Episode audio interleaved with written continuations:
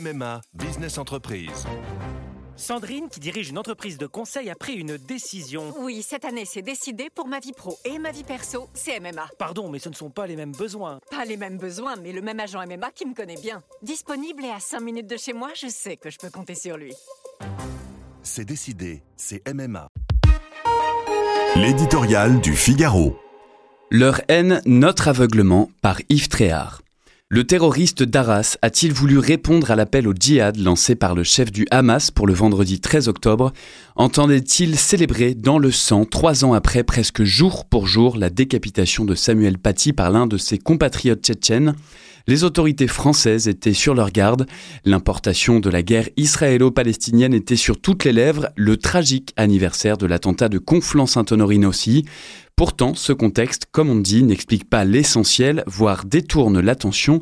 L'invoqué revient même à chercher des justifications à l'injustifiable, à faire le jeu de cette gauche indigne, toujours prête à manifester et à pactiser avec les intégristes musulmans pour quelques gains électoraux dans les banlieues. La réalité est ailleurs, elle saute aux yeux. Mohamed Mogouchkov, 20 ans, l'assassin du professeur de la cité scolaire Gambetta, n'aurait jamais dû se trouver en France, ni lui ni sa famille débarqués en 2009. C'est à la bruyante mobilisation des traditionnelles associations militantes pour les migrants que ces caucasiens doivent de ne pas avoir été expulsés en 2014. Au pays des droits de l'homme, l'affaire Leonarda était passée par là, donc pas question de refouler des enfants scolarisés, lesquels se sont distingués depuis? Fiché S, radicalisé, Mohamed était suivi de près par la police. Son frère de 17 ans a été arrêté hier, rôdant autour d'un autre lycée d'Arras avec les mêmes intentions meurtrières, sait-on jamais. Un autre frère qui projetait un attentat contre l'Elysée dort actuellement en prison.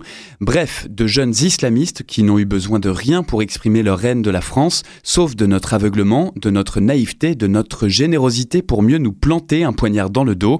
Combien d'autres fanatiques profitant de nos faiblesses pour s'introduire chez nous ont déjà frappé ou s'apprêtent à le faire?